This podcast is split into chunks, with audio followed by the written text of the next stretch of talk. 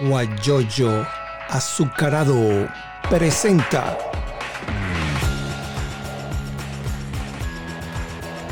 la noticia con Eleazar Benedetto. Por ahí anda rodando, no sé si es verdad, pero parece que, parece que ya un tribunal lo, lo, certificó, lo, lo ratificó. Es una banda porque no tiene otro nombre. Y imagínense ustedes, lo voy a decir, no sé, hay un coronel que fue comandante de la policía de, Urbaneja y ahora está en, la policía del Estado en Suárez y parece que lo detuvieron a él y a, otros cinco o seis más en, en, esa situación de extorsionador. La denuncia lo hizo, la hizo la persona que extorsionaron. Tienen una finca por allá en el sur del estado en Suátegui. Le estaban pidiendo 100 mil dólares en efectivo. Ojalá, Tomás. Y se imagina, en efectivo, 100 mil dólares. Pues normalmente, las, en tanto son dinero así, se hacen por transferencia, por CELE, pero en efectivo. Es, grave, ¿no? La, la situación. Entonces, eh, eh, eso ya anda circulando por las redes allá en el, en el, estado de Anzuate. Y Sol, buenos días, bienvenida. Y entonces es grave, ¿no? Porque me llama la atención que hasta en los cuerpos policiales, no es que me llama la atención, yo sé que en los cuerpos policiales está, está con mucha gente de, con problemas de, de extorsionadores, con todas esas cosas que están allí adentro. Muy grave. Bueno, les comento que voy a conversar con Robinson Hernández. Él es un joven ingeniero petrolero de, en petróleo, egresado de la Universidad de Oriente, una de las mejores universidades del país. Lamentablemente está en el suelo en este momento. Ojalá pues que sus egresados que están en el mundo entero pudieran apoyarla. Bueno, eh, Robinson Hernández está en este momento en Maracaibo, por allá en el estado Zulia específicamente, no en Maracaibo, sino en el estado Zulia, en la, en, en la frontera con Colombia. Está trabajando por allá. Fue lo que me dijo.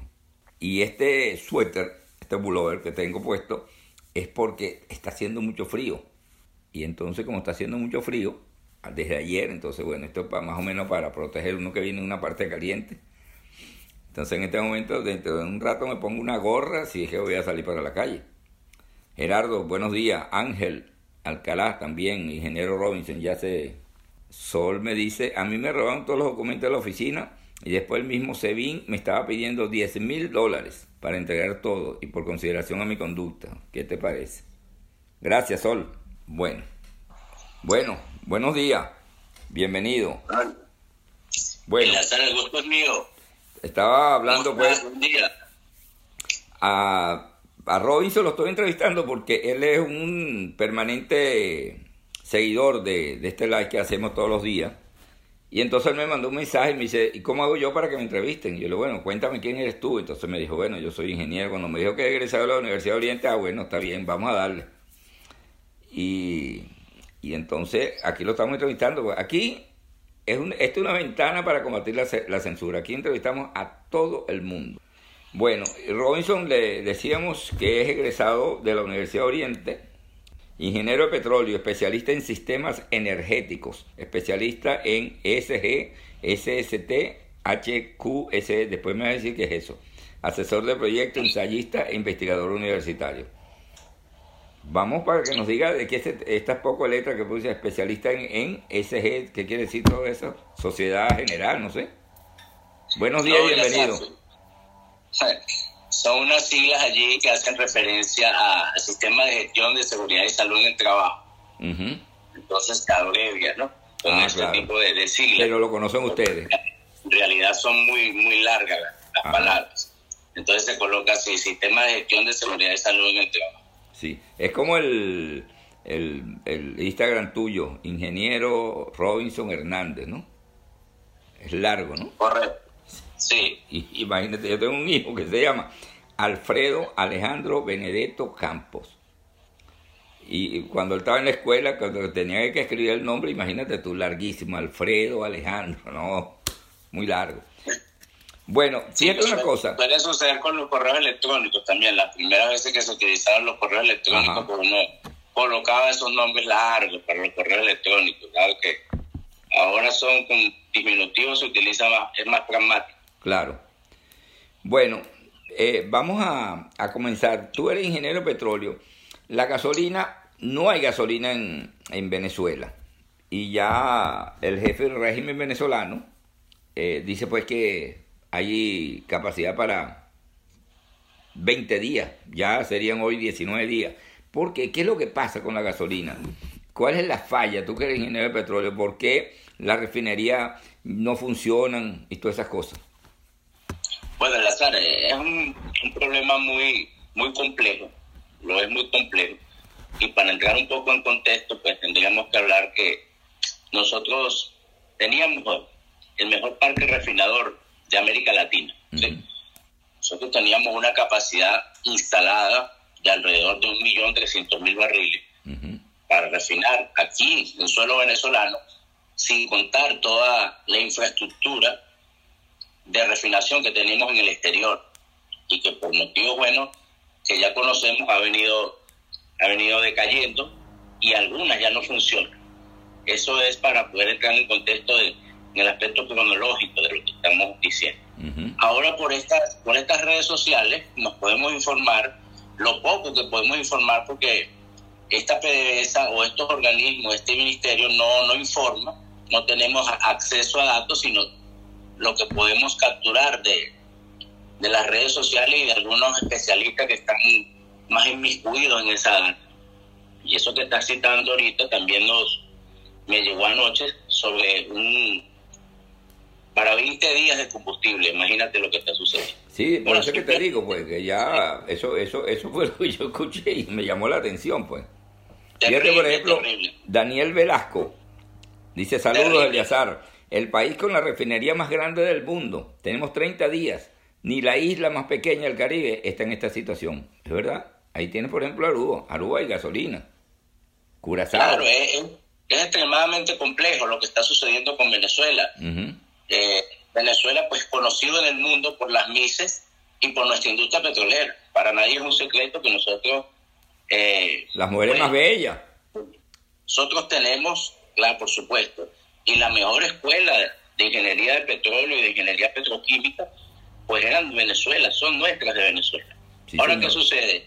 Tenemos una debacle que no tenemos gasolina, como dice allí tu, usuario que está manifestando que tenemos la mayor cantidad de reservas de crudo del mundo, del mundo certificadas, y no tenemos combustible, pues ¿qué sucede? Que nuestro parque refinador no funciona. Así de sencillo, no funciona. Los mantenimientos de rutina, los mantenimientos preventivos, las paradas de planta, todo ello quedó a un lado. Entonces, el problema se ha venido agravando por cuanto a no se invirtió en lo que tenía que hacerse con todo nuestro parque refinador y ahora tenemos las consecuencias que empiezan, empiezan a verse y a hacerse de más eco en las redes sociales porque ha tocado las grandes ciudades. Ha tocado las grandes ciudades, pero esto es un problema que perfectamente tiene más de 10, 12 años sucediendo en las provincias. Entonces en Venezuela no hay gasolina, porque nosotros no refinamos, no refinamos nuestro crudo. teniendo el mejor, teniendo la capacidad instalada de refinación comparada con incluso con la de Arabia Saudita, que ahorita ostenta el primer lugar en refinación de crudo, que fue sujeto a unos ataques no hace mucho, nosotros teníamos esa capacidad instalada. Ahora resulta que no estamos produciendo sino vuelvo y te repito, con cifras que uno no puede citar como confiables, sino es lo que puede tomar por allí de algunas personas de los sindicatos, porque no hay un vocero oficial. El ministro y estas personas, pues, primero que no están capacitadas para el cargo y segundo que no ejercen, no ejercen esa acción ni tampoco manifiestan datos. Entonces, nosotros tenemos un gran problema, un, pero un enorme problema, y te lo digo con, soy reiterativo con eso porque ha dañado la sociedad de una forma, la, economía pues ni hablar, pero la sociedad está comenzando un declive terrible porque sencillamente se percibe ya, la persona de a pie se percibe ya sin gasolina en el país con más petróleo. Estamos conversando con Robinson Hernández. Parece mentira, ¿no? Fíjate, por ejemplo, vamos a saludar a Gabriela Rodríguez. Ella es la coordinadora de la Federación de Turismo del Estado de Anzuategui. ¿Por qué la vamos a saludar? Porque aparte de la gasolina, el, este, Venezuela que tiene la mayor reserva, eh, también tenemos las mujeres más bellas, entonces tenemos las mejores playas, las playas más bellas. Yo nunca me olvido de Playa Lido, Arapito, Playa Colorada, Isla Plata, bueno, para, para mencionar algunos, algunas. Entonces, para, para, por eso que la estoy saludando, porque tenemos, y está cerrado, y la playa está, por cierto, la semana que viene voy a entrevistar a, Gilberto Román, que es el presidente de la Corporación de Turismo del Estado de Anzuategui, para ver qué, qué, nos va a decir. Porque cuando dice abierta las playas, bueno, eso se llena de gente, pero sin control. Entonces por ahí puede venir también la pandemia que, pueda crecer. Este señor que se llama DC Piso En dice, yo fui abogado de Maravén y trabajé en el proyecto PAR, P-A-R-C, no sé cuál es ese proyecto. Y luego fui abogado de CRP, Complejo Regional de Paraguaná, debe ser. Ojalá que nos pudiera decir algo porque no hay gasolina por allí, este DC En. Ojalá que nos pudiera decir. Importantísimo, importantísimo la interacción con ellos para que nos apoyen. Claro. Pero es la, o sea, es el punto neurálgico de la economía venezolana pasa por el combustible. En la medida que no haya combustible, pues no se pueden desarrollar las otras actividades. Estamos con un parque automotor completamente detenido, obsoleto, porque no hay combustible.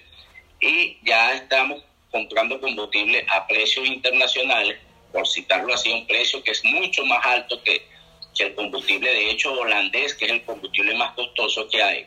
Nosotros lo venimos, estamos cancelando oficialmente, o sea, digamos, en términos oficiales, porque son el gobierno el que tasó esa, ese precio y no, y no es compatible con la realidad internacional.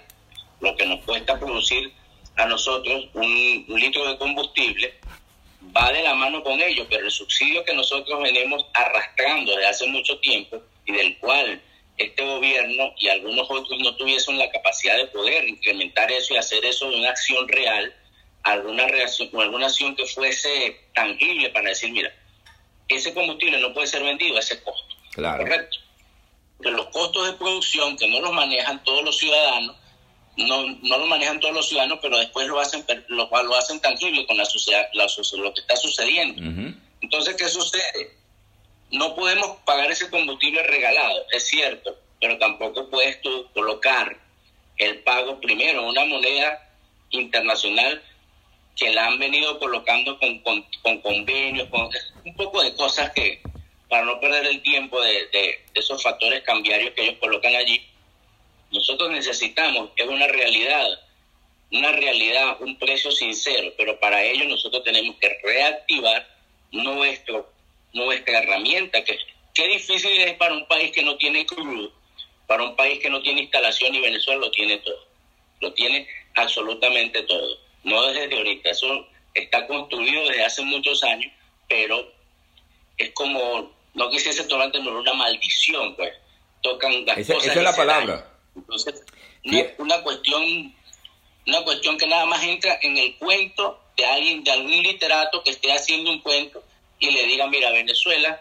tiene las playas más hermosas, tiene las características más idóneas, tiene agua, tiene el Caroní, tiene el Orinoco, pero los pueblos no tienen agua. No hay agua. Pero las, las centrales hidroeléctricas, por cierto, Guri, ¿verdad? Disculpen los, los, las personas que están interactuando con el canal, disculpen el desorden cronológico que tenemos acá, pero es que todo esto es una iluminación de todo. No tenemos agua, teniendo el Caroní, teniendo el Oronoco, teniendo las centrales hidroeléctricas, la CIPO, para llegar al punto hidroeléctrico que no tenemos energía eléctrica. No hay luz.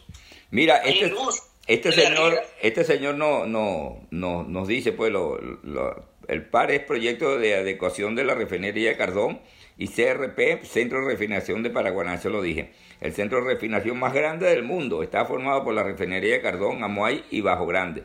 Ojalá que, que nos pudieras enviar por qué se paró la refinería. Y hay otra cosa que dice aquí Daniel Velasco, una anécdota, y es verdad, eso, eso, eso lo, lo sé. Una anécdota, en tiempos de Chávez se donaba combustible subsidiado en Londres, en Londres, Inglaterra. Esto es para llorar, pero es historia reciente. Gracias, Daniel. Y es verdad, en, en Nueva York hay un sector, que no recuerdo cómo es el nombre, que llevaban gas regalado, bombones de gas, y, y ahorita no hay gas en Venezuela. ¿Y qué, qué hacemos? bueno, por supuesto, el azar. Esto, esto y aquí dice, no podemos refinar lo que no producimos y el daño a los yacimientos es irreversible. ¿Qué te parece? Sí. Ahora mira, una cosa que te quiero preguntar también. Tú eres egresado de la UDO. Yo recuerdo que cuando yo estaba laborando en la UDO en la década del 90, allá la gente de PDVSA siempre enviaba comunicaciones al, Departamento de Petróleo y pidiendo, pidiendo eh, estudiantes para que participaran en la parada de planta. ¿Qué es la parada de planta? Yo quiero que tú, que eres como profesional, lo digas mejor que yo. Claro, fíjate, Lazar. Este, yo estuve en Udo y estuve en la universidad en, Maracaibo. Entre esas dos instituciones tuve yo mi formación. Y quiero destacar también que soy conocedor del INTEBET y del CIET.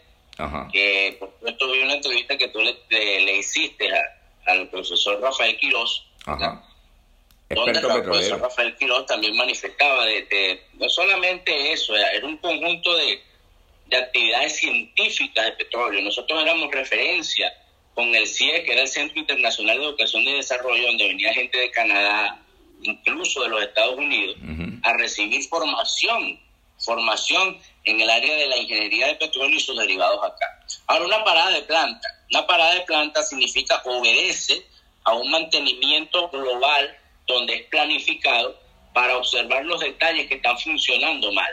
En la ingeniería de detalles y en la ingeniería conceptual que se hace de la planificación, valga la redundancia, se planifican unos días de parada de planta. La parada de planta obedece a una de las cosas más importantes que se le hace a los procesos, perdón, a las plantas refinadoras de crudo. Debemos recordar que ahí tenemos fracciones, tenemos destilación fraccionada, tenemos destilación simple y tenemos también unidades de craqueo catalítico.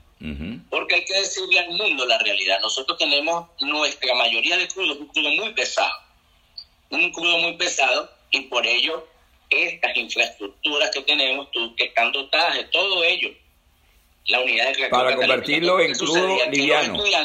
Para eran convocados para que observaran tal planificación hecha con una rigurosidad bajo los estándares ISO y todas las estandarizaciones mundiales que se tenían. La parada de planta era algo magnífico, azar, una cosa impresionante. Se paraba la planta, se, una parte quedaba activa, la otra estaba trabajando y así se hacía después la secuencia y volvía al funcionamiento. Yo no recuerdo. Rafael, eh, perdón, Robinson. Desabastecimiento de gasolina por una parada de planta. Sí, mira, eh, nunca. Aquí otra persona nos dice, dice, dice, la refinería está parada por falta de insumos, es decir, crudo. Además, no, ya no hay personal y la falta de, mantenimiento ha sido brutal. Eh, Chávez vendió hasta la empresa petrolera de Alemania, costaba 135 mil millones de dólares y la cambió por armas con Rusia. Interés era un centro de investigación petrolera, también lo acabó Chávez. Nosotros los petroleros, dice Miguel González, fuimos los mejores formados y eso lo dejaron perder. El centro regional de, de Paraguaná no está llegando crudo y la falta de mantenimiento es aún peor. Continuamos con Robinson. Disculpa que te haya eh, interrumpido. Esta parada de planta se beneficia, bueno, aquí dicen, esta parada de planta se beneficiaban muchas familias, porque ustedes participaban allí y le pagaban. Por supuesto. Claro, no es que iban ahí como estudiantes. Es una acción del mercado. Exacto. Es una acción del mercado. El mercado, el mercado no tiene fronteras. El mercado, la refinería, los trabajadores, la familia, los profesionales y en fin, la nación recibiendo dividendos para que los que están en el aparato del Estado pues reinvirtieran las, ah, las ganancias de estos productos. Exacto. Solo que, bueno, PDVSA tuvo en estos últimos 20 años un, una administración, hay palabras que yo creo que va a tocar que enviárselas a la RAE, que yo creo que destrucción es muy poco, donde se agarró la estatal PDVSA después que se hace la unificación de Marabén, de la GOBEM, que Palmaven se unifica en una sola empresa matriz que es PDVSA para que organice todo ese sistema. Después agarran PDVSA, prácticamente a resolver todos los problemas del país. Si bien es cierto que Venezuela, el 90% de sus ingresos, ¿verdad? Vienen del petróleo, pero no es porque vamos a PDVSA sacar el dinero, no, era que tendría que tener una ingeniería de trabajo económica que nunca lo hubo para ver de cómo de esos ingresos podíamos repartir. Sin embargo, eso que está citando allí la persona que escribe es muy cierto. Las refinerías no se arriman crudo, no porque no haya crudo. Crudo hay. Lo que no hay es capacidad de refinación. Si vemos las redes, a cada rato estamos viendo, hay una muy fresca de anoche, que la logré observar así, parece que hubo un saboteo, no sé, la parte esta gubernamental como que manifiesta que hubo un saboteo en Amoay. No, tú sabes lo que dijeron. Armas totalmente eh, preparadas, eh, que vinieron, como, que como decían, vienen de otro mundo y dispararon contra el plan. Por favor, cuando vayan a meter una coba, una mentira, eh, piensen bien lo que van a decir, porque ¿cómo van a decir que venía una gente del otro mundo? Y eso lo dijo el, jefe Reimen. Bueno, ¿qué se puede esperar de él? No, yo, yo... Oye, ¿Ah? es muy lamentable, es muy lamentable porque ya ni para, ni para estructurar una coba, hablando nosotros los venezolanos. una coba, para que los gente que no sabe, una coba es una mentira. No está ni estructurada, pues la mentira. No está estructurada, parece que es lo que le viene a la mente y lo manifiesta allí. O sea, entonces, no sé, un arma, un tipo de arma, un saboteo en Amuay. Amuay, bueno, el complejo refinador, la persona que nos está escribiendo sabe muy bien de lo que estoy hablando. El complejo refinador de Paraguaná está constituido por dos grandes refinerías, ¿sí? lo que es Cardón y lo que es Amuay. Entonces, esas dos refinerías que tenían una capacidad de 900 mil barriles de procesamiento diario. Esto es una cosa diario. muy grande, pasar diario. Diario nosotros, bueno, debemos recordar que Venezuela fue el mayor productor de petróleo del mundo. Claro. Y la visión que tenían algunos de, de nuestras, de nuestras personas que estuviesen antes era que como teníamos mucho crudo y la capacidad de producción era tan grande, pues nosotros teníamos que tener puertos en diferentes partes del mundo para refinar nuestro mismo crudo y venderle a ellos. Mira, Miguel González dice... En Alemania. Miguel González dice, para ser exacto, 912 mil. Ah, bueno, sí, gracias Miguel. Un punto específico, pues, 912 mil. Un punto específico. Entonces, era la visión de la empresa crecer y colocar nuestro crudo en todas las partes del mundo. Porque la, la cuestión con que es nuestro principal activo en los Estados Unidos, ¿sí? Lo de fue una compra que se hizo con ese mismo objetivo, de nosotros colocar crudo allí y, por supuesto, darle a quien, más, a quien más consume, que son los americanos. El mercado más consumidor de energía son los Estados Unidos. Pero ahora sucede algo, que es el primer productor de petróleo en el mundo, son los Estados Unidos.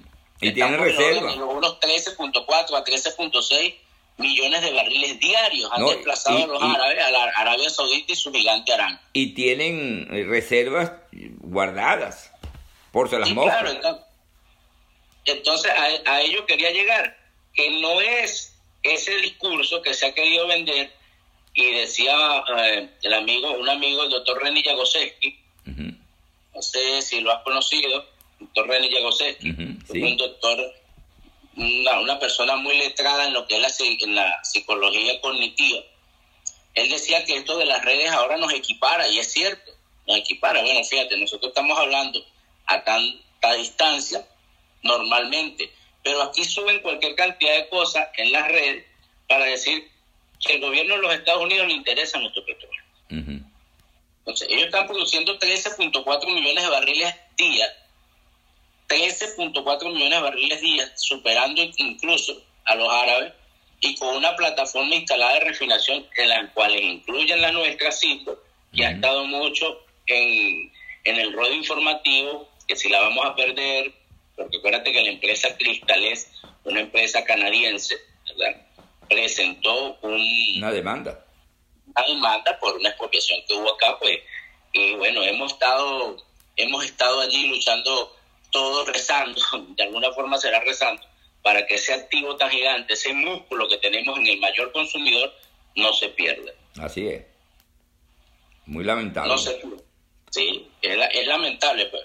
E, este, este tipo de, de conversaciones pues desnudan una realidad que no puede ser ocultada ni eclipsada más allá de lo que se quiera decir. Este problema de la gasolina es, es extremadamente complejo. Tú pagas un, un costo en Barinas, tienes un costo en Guanare, tienes un costo en Lara, si vas a Oriente es mucho más costoso. si te vas a la parte de la, de la región guayana, es extremadamente costoso.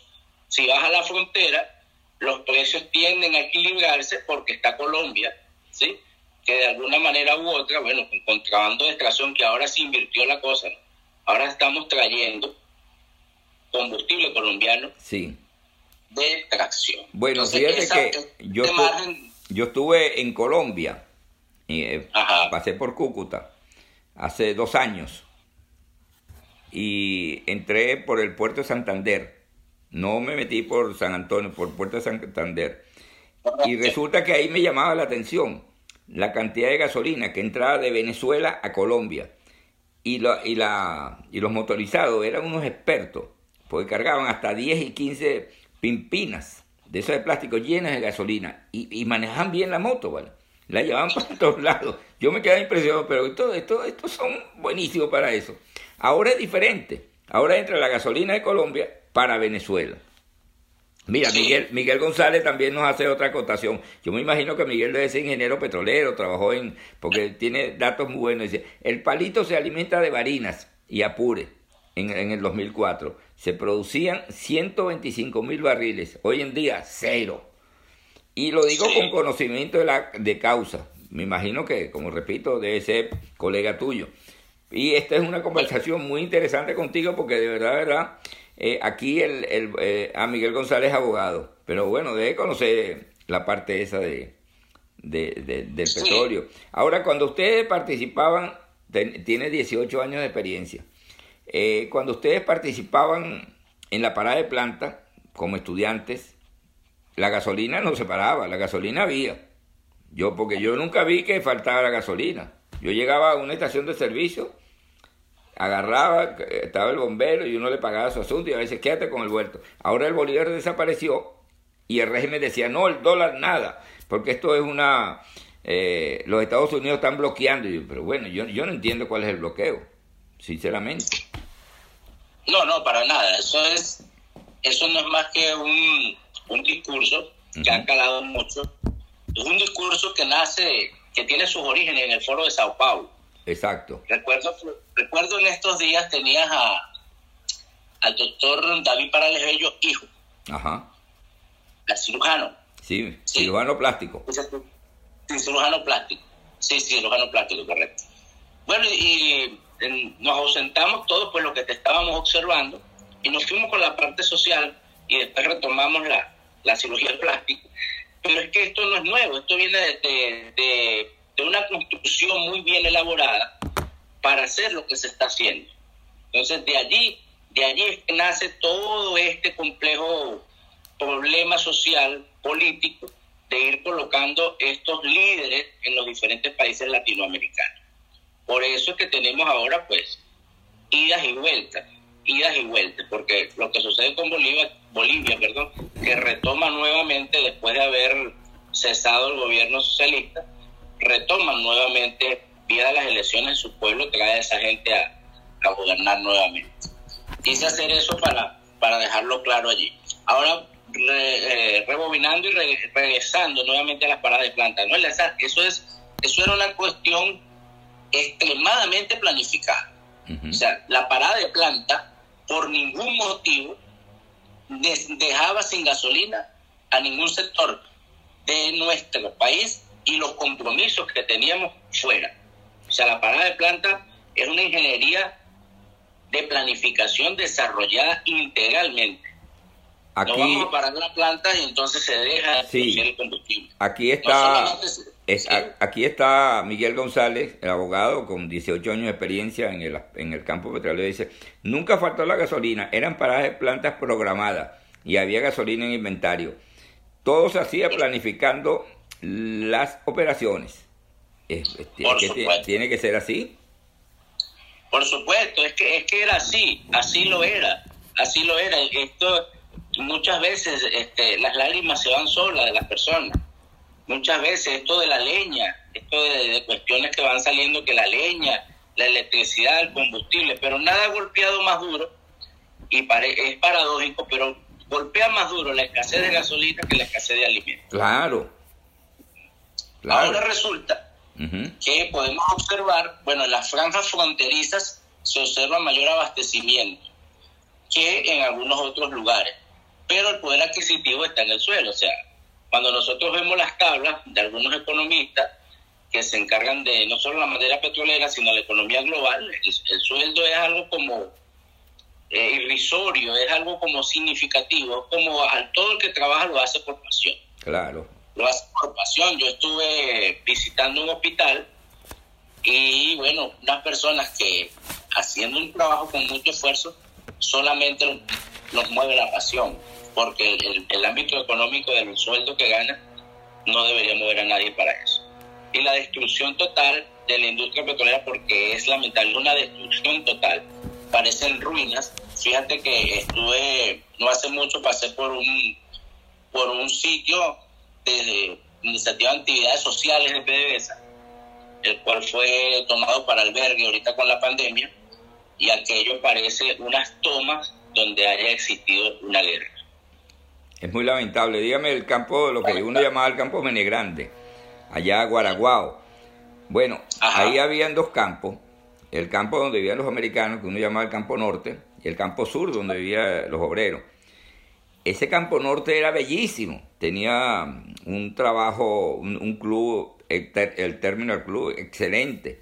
Ahora estaban haciendo, yo no sé si lo terminaron, toda la entrada, entrando por la puerta principal del Campo Norte, están unos edificios, eh, lo estaban haciendo los chinos. Yo no sé si está terminado.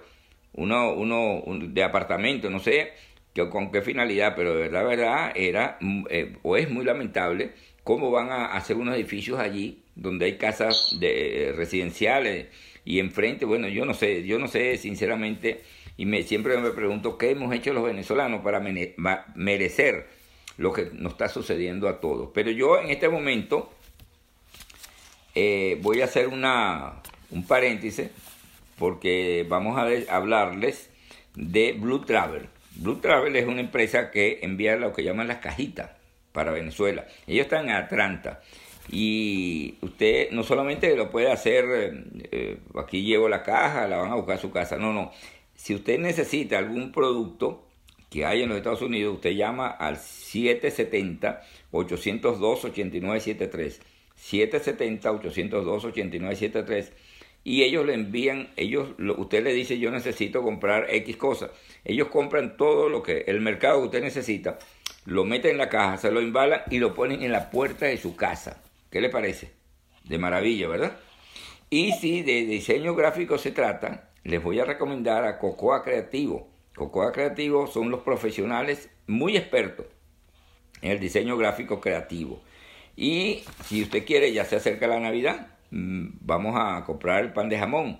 En la Fundación Mendoza de Barcelona, Dulces Mestiza 0414-829-7465.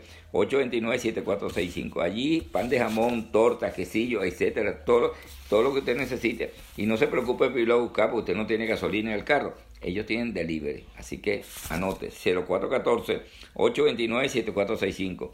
Y además, si usted necesita una buena fotografía para un evento, hay un reportero gráfico que se llama Kike Landaeta Fotos lo mejor en fotografía, 0414-814-0971. 0414-814-0971. Terminamos la publicidad. Y aquí Miguel González, bueno, primero Daniela. Daniela dice, las paradas de planta era un trabajo estresante, pero era un trabajo satisfactorio, se aprendía mucho. Eh, Miguel, Miguel González, 4 dólares está ganando un ingeniero hoy en día. No, yo sé, yo, yo soy jubilado de la UDI y el sueldo mío como jubilado, Miguel, no llega a 6, 5, bueno, el dólar ya pasó a los 500 mil bolívares, debe estar menos. Y todos los campos los dejaron perder. Yo viví 6 años en Campo Norte de San Tomé y eso se perdió, es verdad. Yo tengo mucha familia allá en San Tomé, lo tenía. Y verdad, verdad, eh, eh, Campo Norte está, está en el suelo. Mi hermano fue médico allí en, el, en la clínica de Santomé. Él tenía una casa que le asignaba allí en el Campo Norte. Y era una cosa bellísima, el, el club, etcétera, todo. Eso está en el suelo. El, el, monte ha comido todas esas cosas. Es muy lamentable lo que, lo que es. Y vuelvo a preguntarme, ¿qué ha pasado con Venezuela? Los venezolanos nos quedamos callados. Yo, yo tenía mi voz cantante siempre cuando estaba en Venezuela. Por eso que los programas que yo tenía me lo trancaban. Yo no me quedaba callado. Mira que no hablen, ¿no? ¿Y por qué? Yo tengo derecho a hablar. No dicen que hay democracia, entre comillas, ¿no? Pero bueno. Bueno. Sí, claro. Miguel González, ahí nació mi hijo. Y yo, Dime, yo Mari, Miguel. Yo, Yosmari Yepes también nos saluda, bienvenida. Continuamos conversando con, eh, con Robinson Hernández. Fíjate una cosa, yo no sé qué va a pasar con el petróleo, porque ya aquí en los Estados Unidos y en el mundo se está hablando que para la próxima década, no del 20, sino a finales del 20 o, el 30, o la década del 30, van a venir, eh, van a autorizar los carros eléctricos. Entonces, ¿qué va a pasar con, con, el petróleo? Bueno, es interesante, interesante que hayan podido hablar algo del petróleo, de nuestro apasionante petróleo, porque Venezuela es cultura petrolera. Venezuela, Venezuela es cultura petrolera y es una referencia obligada para hablar de petróleo, aún en este caos que estamos viviendo. Pero las, las, energías alternativas están abriéndose paso. Están abriéndose paso en los países desarrollados como opción a esto del crudo, de lo que está pasando con el crudo y de esta inestabilidad de, de todos los problemas pues, que, que presenta la geografía mundial y que algunos sitios de paso obligatorio para llevar crudo de algún punto a otro siempre están eh, sujetos a problemas. Fíjate que estos buques iraníes que llegaron ahorita, según, según el rastreo satelital que hacen algunas empresas de esto, fueron hasta el sur de África a dar la vuelta para no, para no pasar por el canal de Suez y caer al Mediterráneo, que sería una, una otra vía. Una línea mucho más directa para los puertos donde, donde tenían que atracar. Entonces, todo ese complemento, todo ese complemento de situaciones que está viviendo la energía de los fósiles, porque es la energía de los fósiles, ya está viendo cómo se está materializando eh, los nuevos procesos de energía limpia. En este caso, yo quisiese hablarte un poco de lo que es la energía fotovoltaica. Adelante. Lo que es la energía solar. Pues es el efecto fotovoltaico por el cual Einstein se gana su premio Nobel. Quien Albert Einstein es el que, el que le da vida al efecto fotovoltaico. Entonces, países incluso, países incluso como China, que tiene una economía que está creciendo enormemente, es los que están invirtiendo en mayor cantidad de energía fotovoltaica. Ellos son, eh, ellos son la nación que tiene, que está generando la mayor cantidad de megavatios a través de eso. Es, algo sencillo, que es el sol, que siempre es la fuente que Dios nos colocó allí, pues, y que ahora se está explotando. Que había, no es nueva, pero que había, su impulso se había tenido porque las grandes corporaciones petroleras, hay que decirlo, aunque nosotros estamos muy ligados a ellas, no les interesa que este tipo de energía limpia, pues, puedan agarrar terreno en el ámbito internacional. De hecho, te digo que acá están las personas están optando mucho a la energía limpia, por dos razones. La primera la razón es la que siempre mueve todo, que es la del bolsillo. ¿Sí? Compras un generador, eh, un caso venezolano, compras un generador eléctrico de 4.500 vatios, 4 kVA, por decir, que te cubre, y lo tenías tranquilamente porque el combustible ibas y había combustible. Bueno, empezaron las fallas y estaba el generador allí con gasolina. Ahora, ¿cómo alimentas tú un generador con una gasolina en 3 dólares, en 4 dólares? Imagínate. Entonces, según las condiciones del mercado, por eso quiero ser reiterativo con el mercado, impulsan al desarrollo de otras cosas. Ahora que está, ¿qué se está haciendo? Bueno, se están energizando las cosas principales con energía fotovoltaica. Ejemplo, un nodo de internet hay que energizar un nodo de internet para estar conectado con el mundo. Ajá, ¿cómo lo estamos, hace? Estamos en toda la casa, pero el nodo de internet está energizado a través de la energía fotovoltaica. es un panel solar que transmite a un inversor una batería, un controlador de carga y te genera la energía suficiente para que tú energices tu antena si es satelital y tu modem router y ahí estás energizado. Por supuesto que esa energía puedes energizar toda la casa o todo tu establecimiento, lo que sea, pero es costosa, no es cara. Hay que ser claros y decirle a la gente que lo caro es algo que tú lo pagas y no sirve. Exacto. Costoso es algo que funciona. Entonces la energía solar fotovoltaica viene abriéndose caminos y para la muestra un botón, lo que está haciendo este, este señor Elon Musk, ¿sí? la gente de Tesla allá en los Estados Unidos, aunque él es sudafricano, pero ya tiene nacionalidad americana, es la persona que más está impulsando los carros eléctricos. Y ese impulso tan grande que dio Mox es lo que ha, le ha movido los cimientos a, los grandes, a las grandes empresas de vehículos como Toyota, que ahora están sacando todas sus líneas híbridas. De tal manera que en el, futuro, un futuro que, que es ya inmediato, digamos que corto plazo, ya están colocando híbridos, pero después van a venir los carros completamente y las actividades, no solamente los carros, algunas maquinarias completamente con ese tipo de energía. Si lo circunscribimos al caso venezolano sería terrible. Nosotros tenemos gasolina y tenemos luz. O sea... Yo, yo estuve, yo, yo estuve en Holanda... Hablando de electricidad, yo estuve en Holanda a principios de siglo, en el 2001. Pasé por allí, iba para China. Y habían una, la parte esa que para tener electricidad, una, como uno, unas torres con, uno, con, con unas hélices. Y, y, se producía ya comenzando el siglo, en el 2001. Había la energía eléctrica excelente, ¿no? Mira, Miguel González vuelve a participar. Muchas gracias por tu participación. Hay que tomar en cuenta que Estados Unidos pasó a ser de a ser comprado, a ser el primer productor y se está apoyando en el fracking. No sé si lo ves. Sí.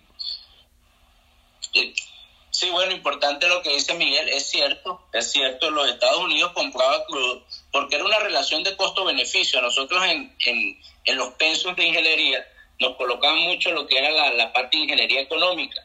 O sea, no solamente aspectos meramente técnicos de yacimiento, de perforación, de gasotecnia, de refinación, de plantas, de fluidos, de todo eso, sino que también el compendio curricular obedecía y es algo que tiene una falencia, debió haber sido más la parte de la ingeniería económica para poder comprender estos fenómenos. Los Estados Unidos, los Estados Unidos, que era un comprador de principalmente de Venezuela. Nosotros nada más tenemos que zarpar un buque de las costas nuestras y colocarlo allí en los Estados Unidos, que es, hablando, es un paso. ¿sí? Entonces los Estados Unidos hacen el fracking que es el fracturamiento hidráulico. Una técnica que ha tenido muchas críticas, una técnica de... ¿Me, me captas? Sí, sí, sí, no, que le estaba poniendo el cable, pues me estaba quedando sin batería. Ah, ok, ok.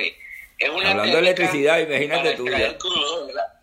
Entonces ellos la, habían, la han utilizado últimamente y gracias a esa técnica se están posicionando, se están, no, son los primeros productores de crudo en el mundo. El fracking es fracturamiento hidráulico, no es una técnica convencional, es muy criticada por lo que representa una, una gran acción invasiva de fluidos hacia el enquisto, que es donde están las rocas madres generadoras de crudo, ¿verdad? Donde está enquistado. Debemos recordar que cuando nosotros hacemos un arreglo de perforación, vamos a los sitios donde las áreas donde hay una permeabilidad y donde hay una migración de crudo inicial desde la desde la zona de invasión hacia la zona virgen totalmente normal. Digamos término normal porque todo, todo tiene contaminación. El fracking se está debatiendo sobre los efectos que pudiera tener si esa cantidad de fluidos que se inyectan para poder hacer el fracturamiento hidráulico de la roca madre pudiesen regresar y contaminar algunas de las zonas. Tenemos ahorita una experiencia en Colombia donde quisieron a través de, del Senado, del Congreso, perdón, lograr que se aprobara, pues no lo aprobaron, sin embargo, todo apunta a que para poder aumentar la producción vayan a utilizar esa técnica. Sí, ahí está conectándose Diego Solano desde Chile. Eso, eso es lo bueno, ¿no? De lo que tú acabas de decir, de, los contactos a través de que tú estás en Maracay, en el estado Zulia, y yo estoy aquí en, Texas. Eh, Diego está en Chile, y así están, están lamentablemente, la familia venezolana ha sido dividida por este régimen y entonces estamos regados por el mundo, estamos regados por el mundo porque somos excelentes profesionales. Ahí te tenemos a ti, que tú estás hablando de petróleo con mucha base. Eh, el mismo Miguel, que tiene 18 años, es abogado, pero conoce mucho de petróleo. Y, y así pues, mi Delia Josefina también se conectó, eh, en California se conectó Yolir, una colega periodista, y así sucesivamente. Y, como ya estamos, eh, faltan como 6, 8 minutos para llegar, es importante la, la situación de, la, de las paradas. Yo me acuerdo clarito, ¿no? Que, la, que los estudiantes de petróleo allá en la UDO siempre buscaban, no, anótame a mí, yo quiero ir. Y era como, como decía una, una de las, de las seguidoras, decía, era estresante, pero era buenísimo, porque era la experiencia. Ya estaban dentro de una refinería. Yo me acuerdo de esa refinería que tuvo algunos accidentes, pero siempre funcionaba, nunca se cerraba. Entonces, y había las paradas eh, planificadas. En este momento, lamentablemente, inventan cosas que no, que yo no sé de dónde sacan todas esas cosas, hablando de, de que fueron atacadas por terroristas. Pero bueno, y entonces. Bueno, es muy lamentable, es muy lamentable, más allá del contexto político, ¿verdad? Que se ha instaurado en Venezuela, que nosotros sabemos que es un, un contexto socialista, del cual, pues, en el caso muy subjetivo, nunca compartido con esa acción. Claro. ¿verdad? Yo, tengo muy claro mi, mi estructura política de manejo de Estado, por decirlo así, completamente liberal y de mercado, liberal y de mercado, no de control. Los controles lo que sirven es para que alguien busque el descontrol de ese control.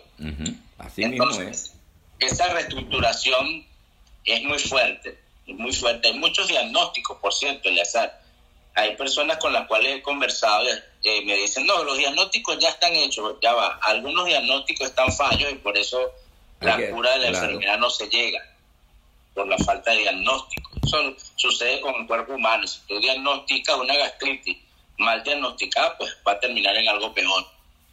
Esto como para ejemplificar.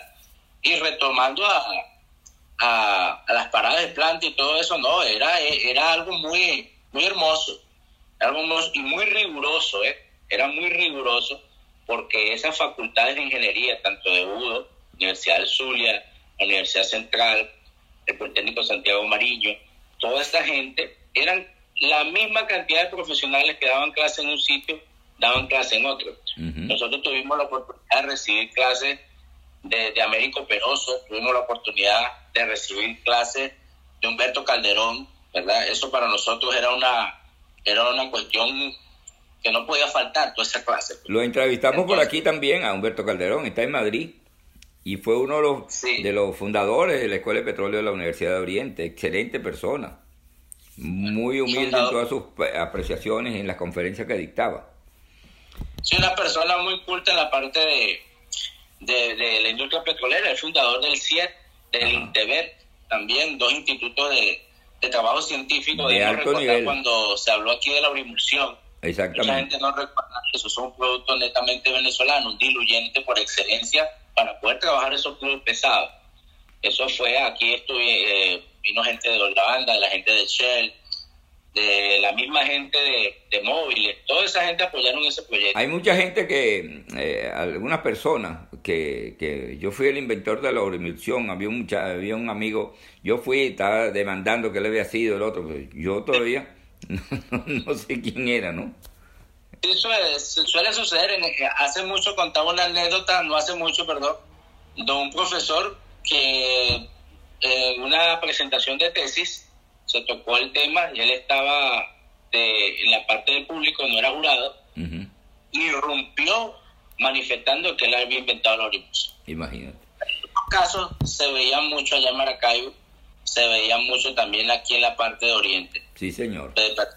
Que tendríamos que hacer un análisis para ver qué tan cierto es, pero lo que sí es 100% que es venezolano. Sí, señor. y, es oriental.